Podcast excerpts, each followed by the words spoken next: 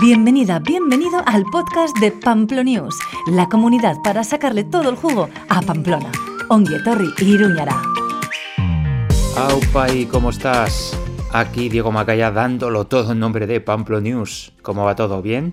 Espero que estupendamente. Ya parece que va entrando un tiempo más propio de la estación otoñal y con la llegada del fresquete, ya sabes, apetece más si cabe entregarse a los placeres gastronómicos. ¿Y por qué diablos te digo esto? Pues porque en el episodio de hoy compartimos mesa, mantel y micrófono con un super cocinero, una de las referencias indiscutibles de la gastronomía en Pamplona y en Navarra entera. Te hablamos del mítico Coldo Rodero. Compartimos un ratito en su restaurante y hoy lo compartimos contigo en el podcast de Pamplonios. Así que ponte cómoda, ponte cómodo, buen provecho, oneguín y vamos al lío. Bueno, Coldo, muchísimas gracias por acogernos en tu restaurante, en tu casa. ¿Cómo estás? Pues la verdad que, bien, estoy bien, un poco resfriado con, estos, esta, variable del tiempo, ¿no? Pero bueno, la verdad que estamos bien, tenemos salud y ganas de trabajar, que es lo que Estupendo, que es lo importante, claro que sí. Cuéntanos un poco tu jornada, entre comillas, laboral. Bien, eh, pues mi jornada la verdad que creo que ha mejorado bastante en cuestión de calidad de vida respecto a, a los años anteriores porque bueno, en realidad eh, mm, dedicábamos en cuerpo y alma con todas nuestras fuerzas a lo que era el, trabajo, el estar eh, investigando, el estar mm, pues bueno, viendo cosas nuevas, incluso yendo a comer a muchos sitios, esto lo he hecho durante muchísimos años, ¿no? que ha sido un poco mi, mi escuela, ¿no? Y hoy en día pues ya llevamos la vida un poco más relajada, yo creo que también porque hemos encontrado un método, ¿no? El método en el cual nos puede hacer eh, compaginar mejor la vida familiar con, con la vida laboral, ¿no? Eh, si no, la vida laboral puede ser un monstruo que te, que te absorbe, ¿no? Te absorbe, te fagocita y de repente vas cumpliendo años y dices, pero sin que, madre mía, si no he hecho nada, no he hecho más que trabajar, ¿no? En esta vida.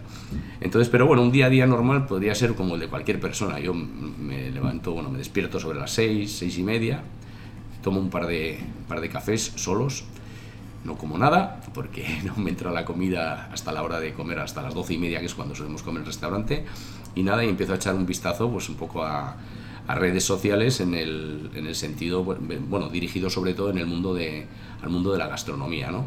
Pues ver un poco qué es lo que se, pues lo que se ha hecho, pues ver, no sé, siempre te... Siempre digo que hay una gran diferencia con el antes y el después de, de Internet, ¿no? Para nosotros cocinar hace años cuando, cuando no había Internet era, era casi misión imposible, era muy difícil, porque no... Mm, había libros, pero claro, los libros no todos te decían la verdad, ¿no? Aquello de que cada, cada maestro, cada cocinero se guardaba un poco sus, secretos, ¿no? Pero hoy en día ya es diferente, está todo muy, muy socializado. Eh, lo que se está haciendo en, pues en, el otro meridiano, pues lo, está, lo puedes ver aquí al momento, y eso es todo gracias a, las redes, ha supuesto un gran cambio, ¿no? Y luego, pues nada, eh, sobre las ocho y media más o menos, me, pues lo típico, una ducha y me vengo hacia el restaurante, me tomo otro café en el bar de al lado, que es como una, una, costumbre, ya ese pasa a ser descafeinado, porque si no ya si no vas acelerado, ¿no? Empezaría como una moto, sí. Y sobre las nueve pues vengo al restaurante, he hecho una, una ojeada, los chicos entran a las, a las diez, pero yo suelo estar un poquito antes, ¿no? Pues para ver, porque al final, aparte de solo cocinar, hay que gestionar, ¿no? Eh, hacemos la mise en place, preparamos el servicio del mediodía, que suele empezar sobre las 2 menos cuarto hasta las 3 y media aproximadamente el horario de, cocina, luego recoger, eh, a la tarde pues nada, un poquito de descanso, cada uno hace un poco sus, sus labores y luego a las 7, 7 y algo pues otra vez a dar el servicio, el servicio nocturno. ¿no? Luego pues bueno, te llevas muchas veces, ahí no se acaba mi trabajo, ¿no? Mi trabajo sigue siendo el pensar, ¿no? Es algo que no lo puedo evitar, me, resulta muy difícil desconectar y siempre pues te vas con, yo siempre voy con mi libreta, con mi agenda, pues para apuntar, apuntando cosas, ¿no? Cositas que, no sé, no... Mm, pues a, mí no me gusta llamarle inspiración, ¿no? Es, es trabajo es trabajo y dices, bueno, pues ahora... Y luego también la estacionalidad te va haciendo no poder parar, ¿no? Es decir, el tiempo, la climatología va evolucionando, eh, nosotros tenemos una, una carta de, muy, de temporalidad ¿no? del producto del momento. Entonces, claro, eh, lo que tenemos que estar es, antes de que entre la próxima estación, ya tenemos que tener preparados los nuevos platos. ¿no? Nosotros ahora, por ejemplo, si estamos hablando hoy, la semana que viene ya sacamos la carta de, otoño. Y eso no se hace de, la, de, la, noche al día, ¿no? Eso ya lleva mucho trabajo y muchas pruebas que hemos hecho anteriormente. Luego, cuando arranquemos con la carta de otoño, siempre habrá algún, alguna pequeña variación en el trayecto, ¿no? Porque dices, bueno, esto está así, está bien, pero mm, lo podemos mejorar, ¿no? Es un principio que les digo yo a, los chicos de cocina, ¿no? Siempre intentar mejorar lo que estamos haciendo. No nos tenemos que conformar con, bueno, esto ya está hecho y lo dejamos así. No, si vemos que, que se puede mejorar, oye, pues eh, quitándole esto, añadiéndole lo otro, yo siempre digo, quiero que aportéis. A mí mi cocina me gusta que sea de aportación. Muy bien. Hablas de, la carta de otoño, de la carta de en función de la estación, ¿no? ¿Cómo es el proceso creativo? ¿Qué rutina seguís para plantear la carta de otoño en este caso? Bien, eh, nosotros mm, no somos muy dogmáticos, es decir, llevamos ya, es que llevamos muchos años, tenemos recetarios, o sea, recetas de hace muchísimos años, ¿no? Las tengo todas guardadas y en papel. En papel. en papel y en. Y, Las de la abuela, ¿no? Y tengo, a los chicos, a los chicos que me las, sí, sí, las pasan Es broma, es broma. Pero yo en principio suelo partir, eh, digo, bueno, empiezan las alubias rojas, ¿no? Todos los años tenemos un plato de alubias rojas de Tolosa. ¿Por qué? Pues bueno, yo soy nacido en Tolosa, mi madre es guipuzcoana, aunque mi padre era de, de la ribera de Navarra pero siempre he tenido esa mm, recuerdo a, a, mi abuela cocinando todas las mañanas alubias rojas en la cocina económica, ¿no? Ahí despacito, despacito. Y eh, me obligué a mí mismo a hacer un plato con, con, alubias rojas, ¿no?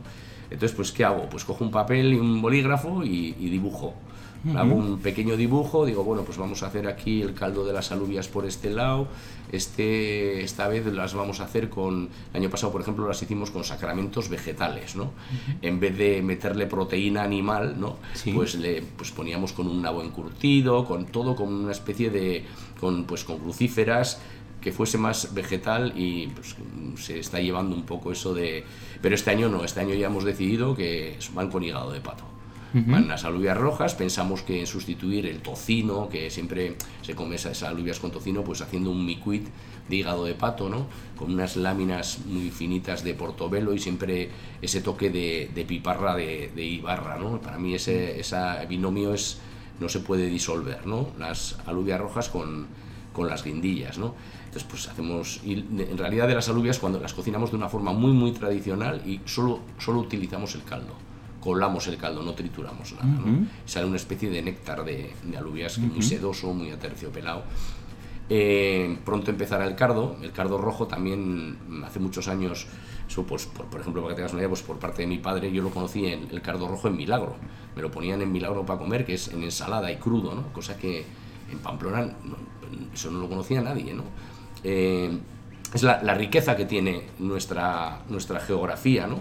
Eh, la orografía, la climatología, hace que tengamos una cocina tan diferente a diferentes, eh, bueno, pues la zona norte, la zona media, la zona de la ribera, no tiene absolutamente nada que ver. Es más, dicen que hay, no hay ni un solo plato de cuchara que unifique a toda, a toda Navarra. Y es verdad, no hay ni un solo plato de cuchara. Bueno, pues como te digo, pues el cardo, ¿no? Pues trabajamos todos los años una ensalada de cardo. Eh, pues un año hicimos una especie, porque el cardo es una planta que, que va naciendo y conforme va creciendo la van enterrando ¿no? con tierra. ¿no? Entonces un año hicimos un cardo con tierra y como va asociado siempre al frío, a la época de frío, hicimos con, con tierra y nieve. Y la nieve era, bueno, hacemos una, una, especie de, con una maltodestrina y un toque como de, de panceta, ¿no? Pero es como la, la, textura como si fuese nieve y hacíamos la, pues esa tierra con sabores de remolacha, de, pues eso, con sabor terroso, ¿no? Sí, sí. Y luego el cardo en ensalada y bueno, pues es en un juego un poco con el entorno y con el paisaje, ¿no? Otros años los hace, lo hacemos con, pues con igual con unas eh, anchoas. Es que lo he hecho ya de tantas formas que eh, también hacemos el cardo en eh, cocinado de forma más tradicional, ¿no? eh, pues el, cardo pues cocido, luego en vez de cocerlo en, agua lo cocimos, lo cocemos a, baja temperatura, bueno, baja temperatura, 85 grados, pero envasado al vacío, mantiene mucho más el, sabor propio y le hacíamos una especie de pilpil de almendra, ¿no?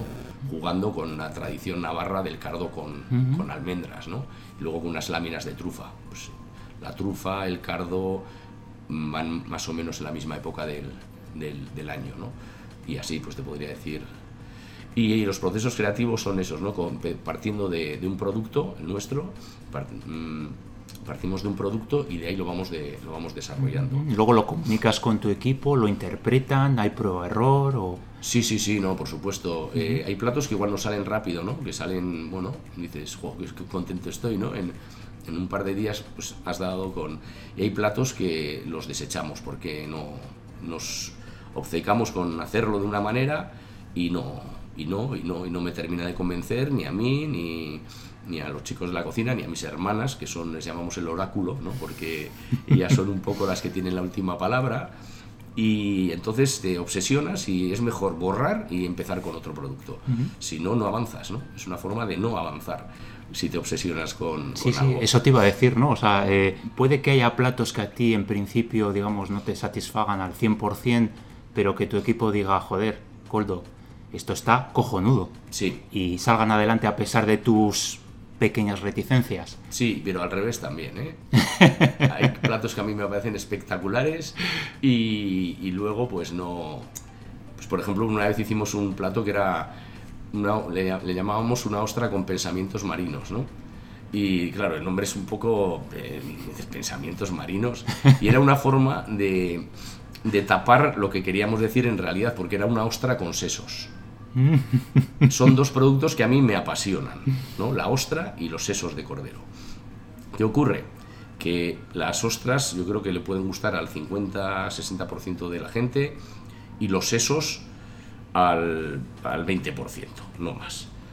Si unimos los dos productos, eso se nos va a quedar en que esa combinación, ya solo por, por, sugestivamente, ya no le va a gustar a muchísima gente. Igual no le gusta al, mm, al 90% de la gente puede que no le guste ese plato, ¿no?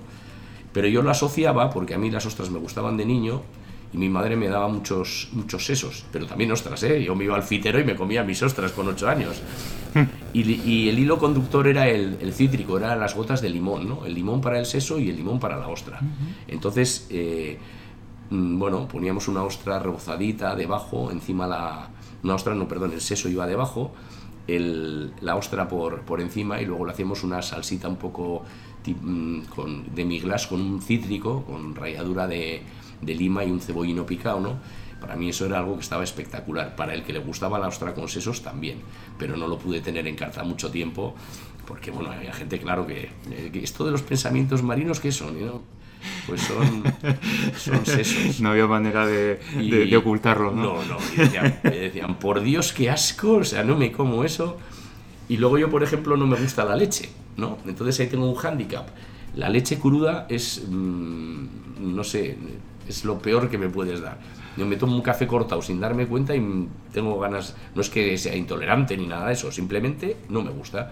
Entonces muchos postres lácteos eh, yo no los, no los puedo probar, puedo dar la idea, pero tengo los conejillos de, de, Indias que son los que los tienen que probar, porque yo no puedo con pues, una cuajada, para mí eso es un...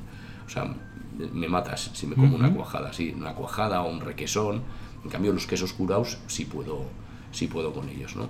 Pero son cosas que me pasan desde, desde muy niño y bueno, hemos tenido que ir avanzando así. Siempre me ha gustado hacer un, un postre con, de sopa cana, ¿no? Que la sopa cana es eh, que está, bueno, está casi desapareciendo, sea de los, de los pocos postres autóctonos, ¿no? que era esa, esa sopa donde se metía la grasa del, del capón, ¿no? de las gallinas grandes, con una canela, con azúcar, y claro, yo he hecho muchos platos de sopa cana, pero no he probado ni uno. Así es que. En casa del herrero, ¿eh? cuchara de palo, nunca mejor dicho. Así es, sí, sí, pero solo con la leche, ¿eh? con lo demás eh, puedo, puedo con todo, sí. Qué bueno, qué bueno. Oye, em, al principio eh, has aludido un poco, me parece un tema interesante, el tema de, de, bueno, que habitualmente consultas las redes sociales. Yo te quería preguntar precisamente sobre este asunto. ¿De qué manera las redes sociales a ti, bueno, y a tu gremio en general, eh, ¿les ha favorecido? ¿Les ha perjudicado? ¿Hasta qué punto eh, bailáis al, al, ritmo de la dictadura de los críticos gastronómicos en las redes sociales? ¿Cómo afrontas o cómo abordas esa cuestión? Bien, no, yo lo tengo muy claro. Yo no me fijo en los críticos gastronómicos de las redes sociales. Bueno, en, algunos sí, evidentemente, pero, pero para mí el ser crítico gastronómico es una, una palabra muy seria, ¿no? Eh, nosotros desde que yo desde que empecé en la cocina hace muchos años siempre hemos tenido que sufrir a los críticos gastronómicos de verdad, ¿no? A los que eran, ah, pues bueno, gente con mucho criterio, ¿no? Vamos a hablar de Rafael García Santos, eh, José Carlos Capel, eh, bueno, pues, Pepe Barrena, pues había, y además esos críticos estaban sobre todo en la zona norte, ¿no? Y alguno en, en Cataluña, no había muchísimo, no había, bueno, en, la, en Madrid también. Y entonces estos eran duros, ¿no? Eran duros porque luego lo escribían en papel y, y, si no les gustaba, pues te daban, te daban caña, ¿no? Al contrario, si les gustaba, pues también te ayudaban a, a, bueno, a que te conociese más gente, a estar más metido en el mundo de la gastronomía. Hoy en día yo creo que se ha democratizado muchísimo el tema de la opinión gastronómica, pero la crítica va mucho, más allá. Eh, como decía Rafael García Santos, para ser crítico hay que ser millonario, decía, porque no por comer en 20 sitios o 40 sitios no puedes decir que eres crítico gastronómico. Este hombre comía 340 días del año fuera de su casa y muchas veces hacía comida y cena. Pero claro, comparando yendo a Italia, Francia, Holanda, toda España muy trillada, entonces tenía mm, referentes comparativos. ¿no? Eh, para, um, para eh, hablar del trabajo de los demás hay que tener creo que es una cosa muy seria, ¿no? Y no se puede hacer con ligereza. Yo leo cosas que, que, me parecen, vamos, veo que alguien que escribe sobre cocina y digo, usted no tiene, no tiene ni idea, ¿no? En cambio hay otra gente, pues bueno, pues que le, lo hace con, con estilo, con respeto y me parece, me parece muy bien. Yo de las redes lo que eh, veo más es el trabajo que hacen mis compañeros cocineros, ¿de acuerdo? No lo que diga fulanito, pero pues lo que están haciendo, como todos tenemos redes sociales, pues vamos viendo lo que se está haciendo en Andalucía, en Extremadura, en, cualquier punto de España. ¿Que ha servido las redes sociales para mejorar eh, el nivel gastronómico? Sí, te diría que sí, ¿no? Porque, pero a la vez nos ha hecho más cómodos, ¿no? Yo veo mucha gente que, chavales jóvenes, que cocinan a través de las redes. ¿no? Entonces cogen una receta, tal, tal, digo, esto me suena. Creo que hay ahora menos creatividad, bastante menos creatividad, porque lo tenemos todo más fácil. Está, tenemos ahí, y bueno, eh, mucha gente se atribuye cosas que no son suyas, ¿no? Yo, por ventajas y desventajas de, tener cierta edad, es que en la, hemeroteca pues tengo muchos recuerdos, tengo muchos, tengo muchos libros antiguos, y digo, pues esto se estaba haciendo hace 30 años. ¿Qué ocurre?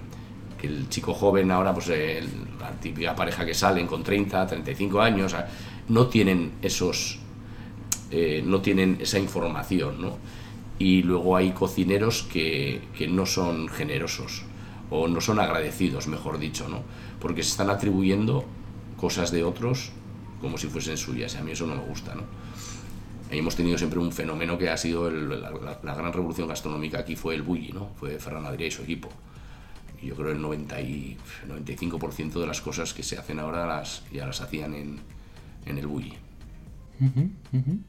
Oye, y mm, yendo de lo global, ¿no? De las redes sociales a lo local, ¿cómo ves el panorama, eh, el panorama gastronómico en Pamplona? ¿Cómo ha evolucionado en los últimos tiempos?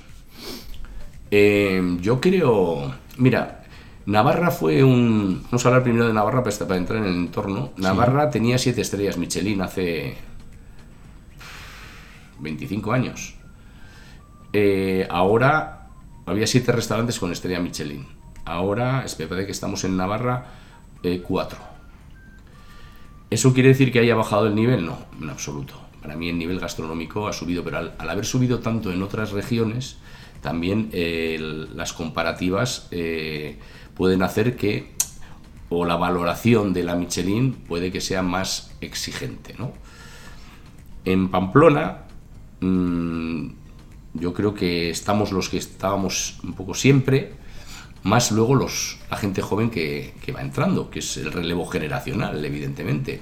y hay chicos jóvenes que la verdad que lo hacen, que lo hacen muy bien, hacen una cocina muy interesante, con, con nivel técnico y muchas veces con hacer una cocina interesante y nivel técnico no es suficiente. Necesitas epatar, es decir, conectar con tu clientela. No haces nada con tener un restaurante eh, muy galardonado y que luego no te vaya nadie.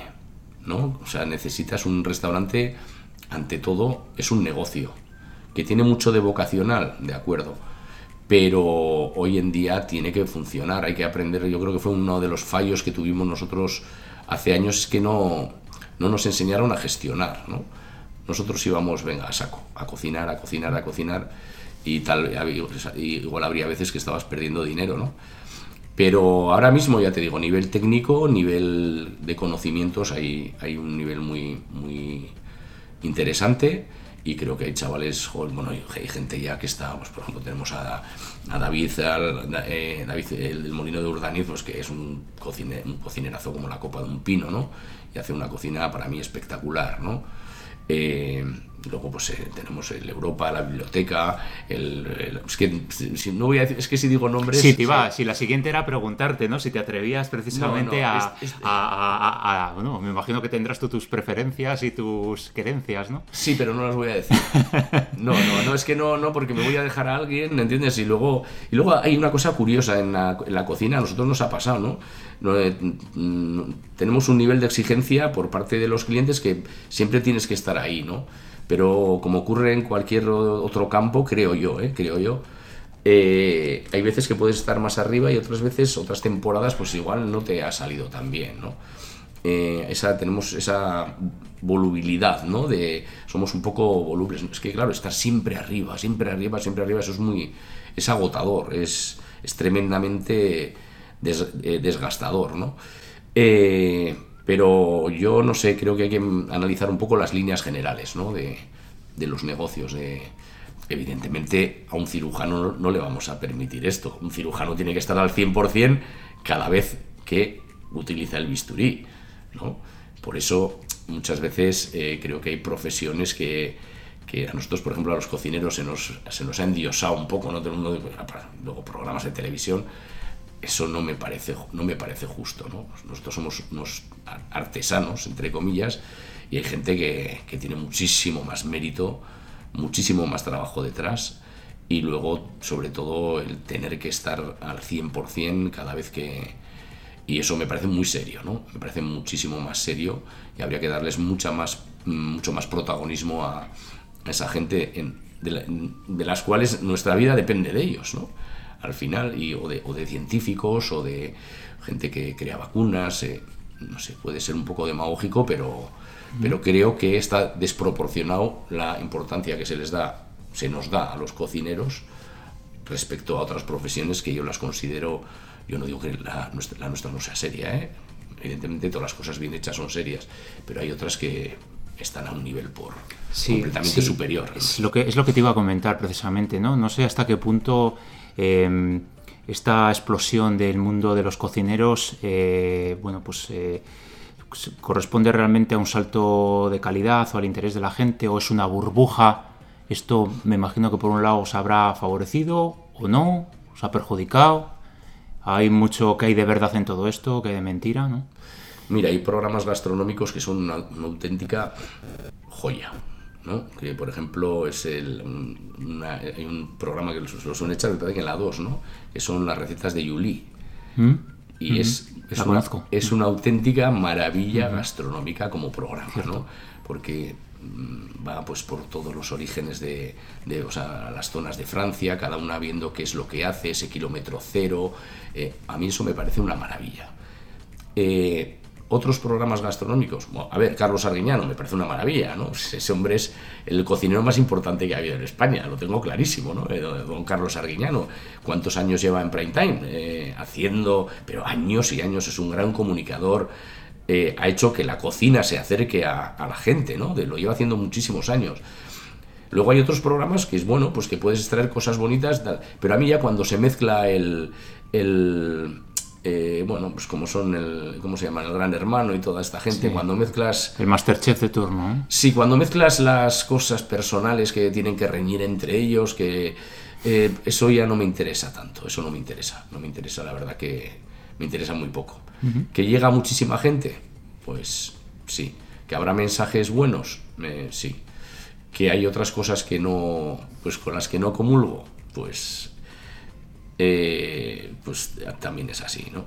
Luego tenemos un problema que, a ver, que la buena comunicación gastronómica, eh, cuando tú quieres dirigirte a alguien, pues para que coma bien, para educar a, tus hijos, a, la gente que viene a, las generaciones, tenemos un problema, ¿no? Que, que nosotros, evidentemente, tú puedes dar consejos de buena alimentación, de buen producto, mm, tus, eh, a tus hijos, ¿no? Pero ¿durante cuánto tiempo al día? Pues igual a la hora de comer, si comes con ellos, a la hora de cenar, tal. En total, ¿qué puede ser? Mm, media horita, como mucho, ¿no? De, consejos que ya para ellos... Pero claro, si luego están viendo las redes sociales, los, la televisión, etcétera, y se encuentran con impactos de grandes empresas alimentarias, pues nosotros seríamos como un pequeño Greenpeace que no tiene nada que hacer eh, contra los impactos publicitarios que producen, claro, los medios, ¿no? Ante eso no se puede hacer nada. Y si los medios que publicitan, pues las empresas que más dinero les pagan, es así. Nosotros tenemos una empresa a nivel mundial que es la unidad de la alimentación, que es Monsanto, ¿no? ¿Y qué vas a hacer contra Monsanto? Vamos, prácticamente, bueno, sí, aportar ese, ese granito de arena y hacer como que tienes la conciencia tranquila, ¿no? Pero bueno, luego se van consiguiendo cosas. Yo recuerdo que nosotros hacíamos un, ciclo que era gastronomía y salud, ¿no? trayendo a cocineros y, médicos, ¿no? hablando del colesterol, eh, hablando de las enfermedades cardiovasculares, del cáncer, o sea, un congreso muy serio. Y bueno, pues aportábamos eh, en petit comité a través de la prensa, entonces, pues conseguimos un congreso, pues la verdad que, muy bonito. Pero mm, hubo, por ejemplo, un debate que era las...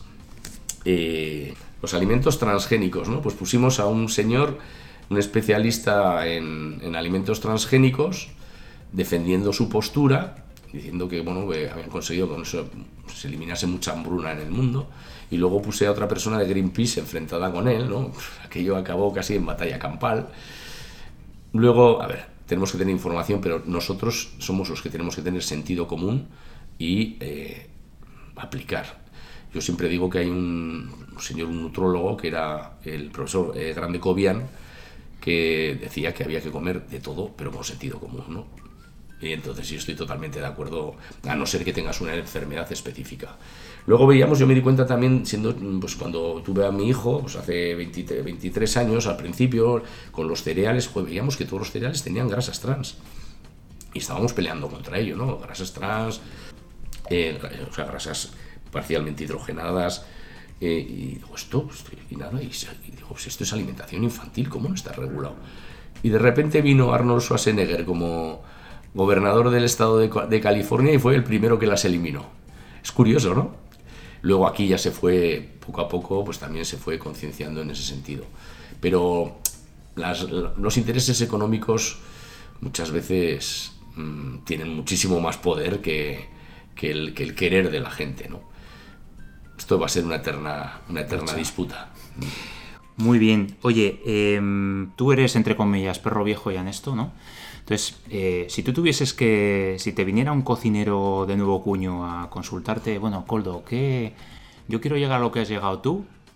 ¿Y qué tengo que hacer? ¿O qué errores, y qué errores, mm, en función de tu experiencia, debería evitar para ir más rápido y llegar más lejos, incluso? Sí, mira, eso me pasa en el día a día. ¿eh? Yo el equipo que tengo, pues ahora mm, chavales que tengo, el mayor tendrá 30 años y los otros tengo de 21 años, de 22, de 19, ¿no? que quieren ser, quieren ser, o sea, son cocineros, ¿eh? son cocineros, pero bueno, pues quieren ir más allá. Yo les lo que les digo, a ver, eh, el trabajo no es meter muchas horas, el trabajo mm, es intensidad de trabajo, ¿no? Porque el trabajo extendido en el tiempo, pues bueno, depende y depende de las inquietudes que tengas tú. Le yo les digo, el trabajo no se termina una vez que lo terminamos en el restaurante, ¿no? en tu horario laboral. Luego, luego tienes que ir a casa y preocuparte de, leer libros, libros de gastronomía, que hay auténticas maravillas, ¿no? o de entrar en redes, en, canales serios y seguir aprendiendo de gastronomía. Y comer en otros sitios, en otros restaurantes gastronómicos. En vez de irte a gastarte, pues no sé, 10 de, de 30 euros, ¿no? Por decir algo, ¿no? Pues ahorras un poco y te haces uno de 300, un tres estrellas Michelin, tal. Pues si quieres ver hacia dónde va la, la gastronomía, ¿no? Porque hay siempre gente que marca, que va marcando las pautas. Para llegar a, en este mundo gastronómico, yo creo que al igual en otros mundos, con las 37,5 horas laborales a la semana y eso, tú vas a vivir.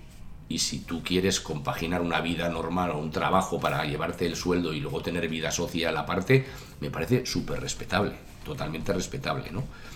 Pero si quieres eh, crecer y ser algo en el mundo de la gastronomía, creo que vas a tener que meter más de 37,5 horas, ¿no? Porque el trabajo de pensar, ese también. Yo siempre digo, el trabajo mecánico para mí es el más, el más sencillo, ¿no? A mí el trabajo físico, el estar en la cocina, el estar, venga, salteando, tal, tal, poniendo, guisando, ese, ese trabajo para mí es sencillo. el que es más difícil es el de luego irte a casa y pensar, ¿no? Pensar y, y y a ver, ¿y este plato nuevo y por dónde le metemos y hacia dónde vamos? ¿O qué estilo? ¿O porque ahora se está llevando esto? En, la cocina hay modas también. Y os digo sobre todo que tengan, que intenten tener identidad propia. Técnica es importante, ¿de acuerdo? Hay que tener técnica, porque sin técnica no, te puedes resolver, no, te puedes mover en ningún campo, ¿no? Tener una técnica aceptable, eh, pero sobre todo profundizar en el sabor, ¿no? en el sabor. Yo en mi caso lo que intento es mantener, eh, como la cocina está totalmente globalizada, yo lo que procuro es que cada restaurante, a mí lo que me gusta es que tenga identidad propia, ¿no? Que alguien venga a ojos cerrados, lo sienten aquí y, digan, bueno, está comiendo y dice, joder, pues estoy comiendo en Navarra, ¿no? Y estoy comiendo rico, o sea, esto está muy rico, esto me gusta.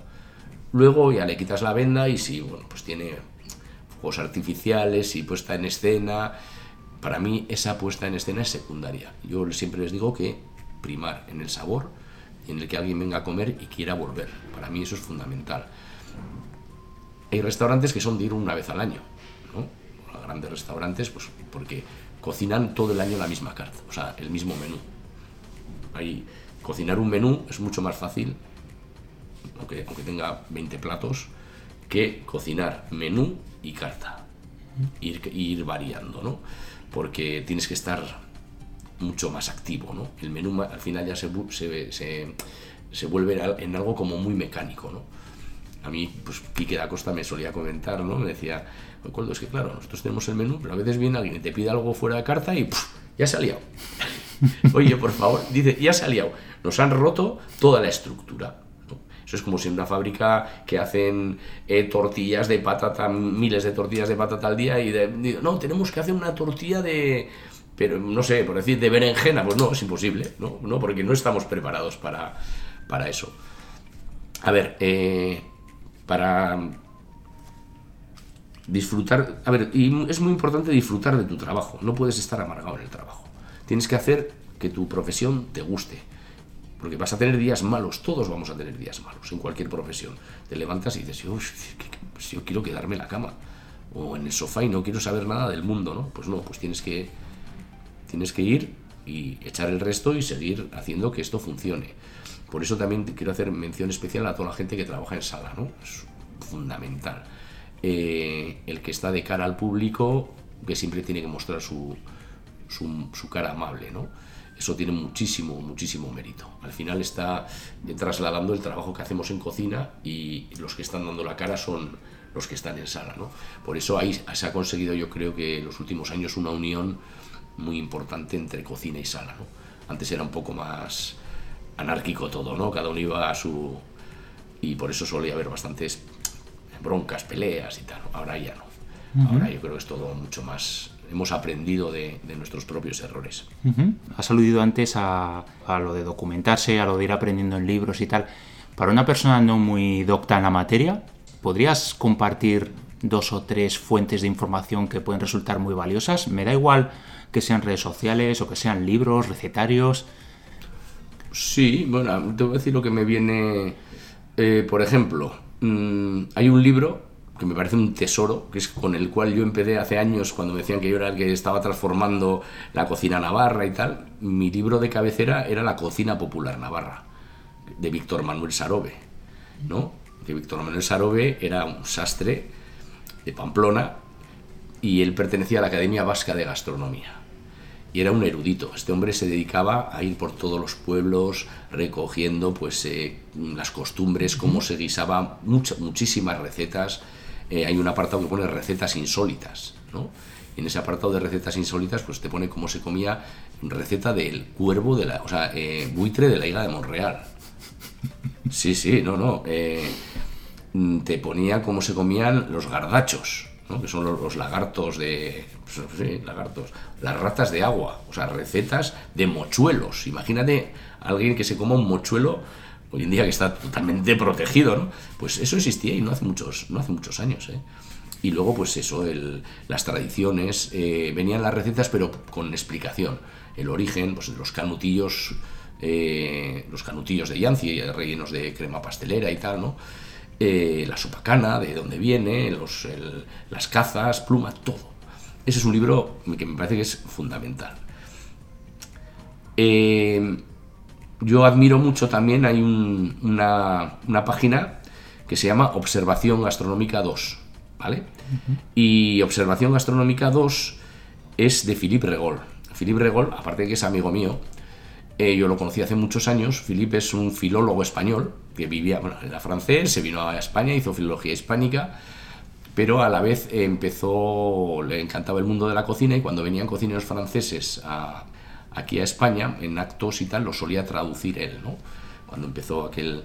Y él se metió a cocinero también, acabó siendo jefe de cocina y luego ya lleva muchos años y bueno, eh, muy comido, escribe muy bien, tiene muchísima cultura gastronómica y entras en su página y, ves que se ha recorrido mientras dices, a ver, Amberes, y pinchas allá y los restaurantes que él con toda su crónica, eh, Amberes, Pamplona, eh, Madrid, y la verdad que él da gusto, da gusto leerlo, ¿no? Porque él, como se dice, fue cocinero antes que fraile, algo así.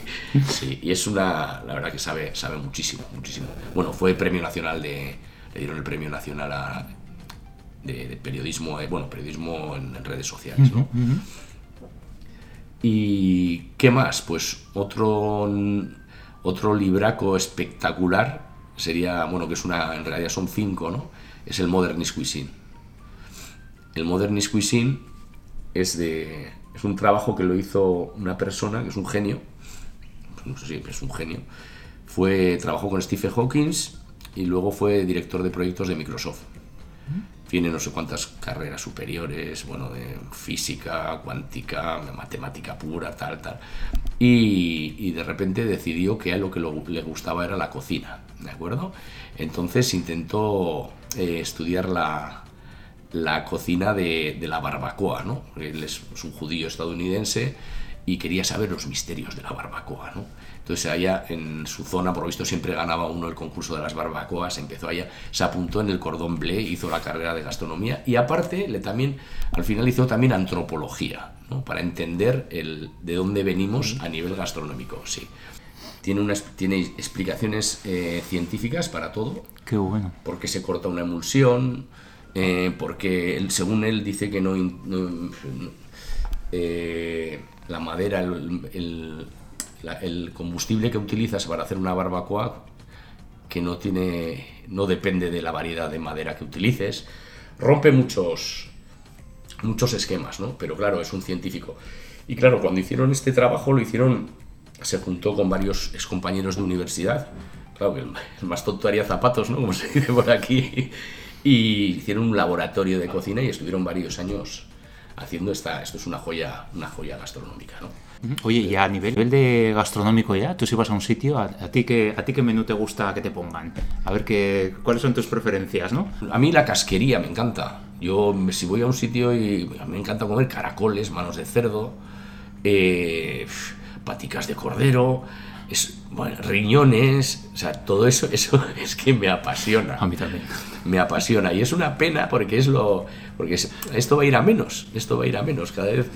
¿Alguna vez te ha pasado, eh, tienes algún menú no, algún, algún plato que digas que, que haya sido particularmente triunfador, que te haya resultado inesperadamente triunfador y del cual puedas presumir. Sí, sí, tengo, bueno, tengo dos.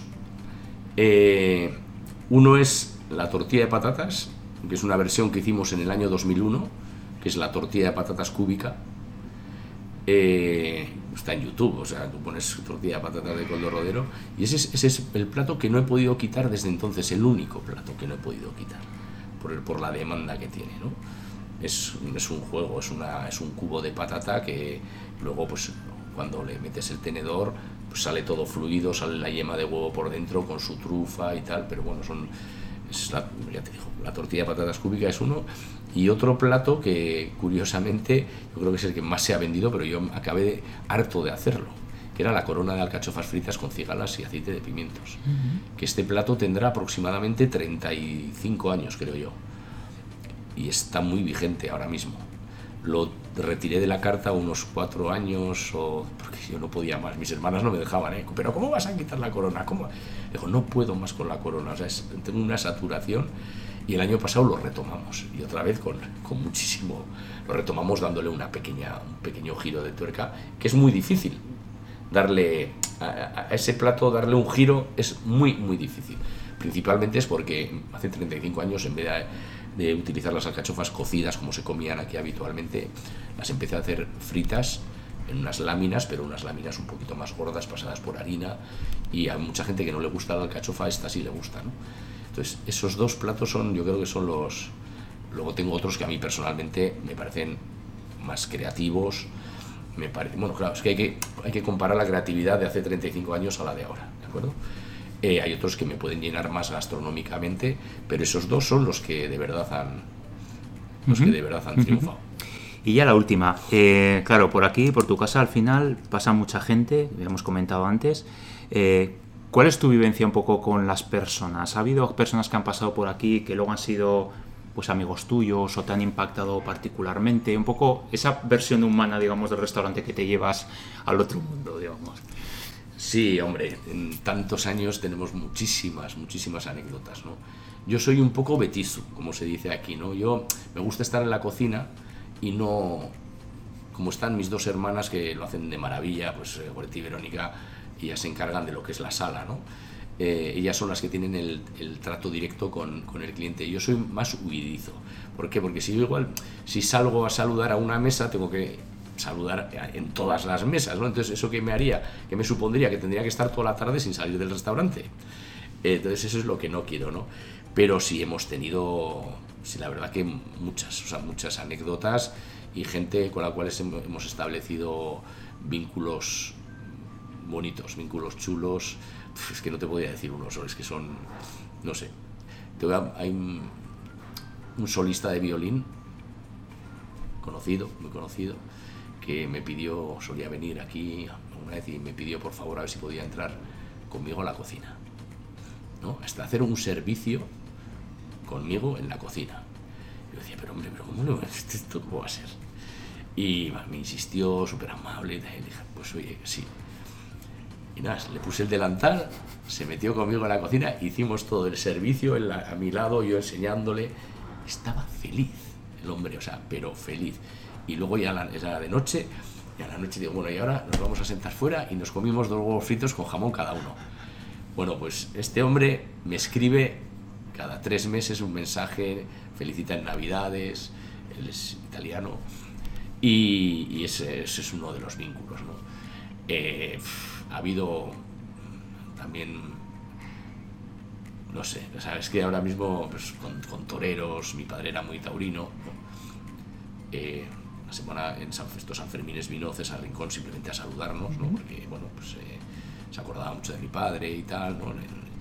eh, con cocineros franceses, con Pierre Gagnier, que es un señor que tiene nueve estrellas Michelin, Pierre es, le gusta esta casa, ¿no? viene y viene aquí solo y entra a la cocina conmigo y bueno, luego pues no sé, cocineros muchos y luego gente pues muchos actores, ¿no?